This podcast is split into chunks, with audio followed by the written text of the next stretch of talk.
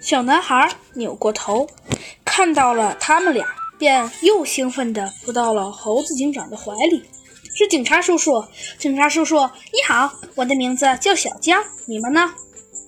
呃，不好意思，我们的孩子太调皮了。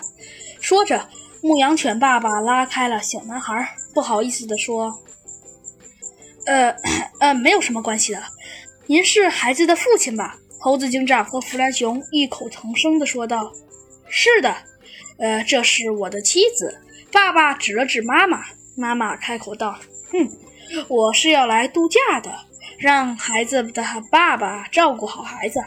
可是他忽然又回来去执行任务了，所以小江就没有人照顾了。没关系，我们来照顾吧。弗兰熊拍了拍胸脯说道：“这什么？”众人异口同声地惊呼道。最先反应过来的是猴子警长，他慌忙地捂住了弗兰熊的嘴，向。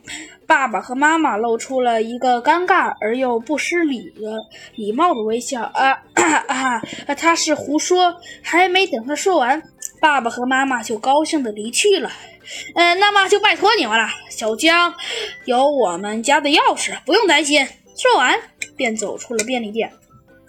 这两人愣了许久后，弗兰熊。猴子警长怒气冲冲地向弗兰熊吼道：“我们可是要执行秘密。”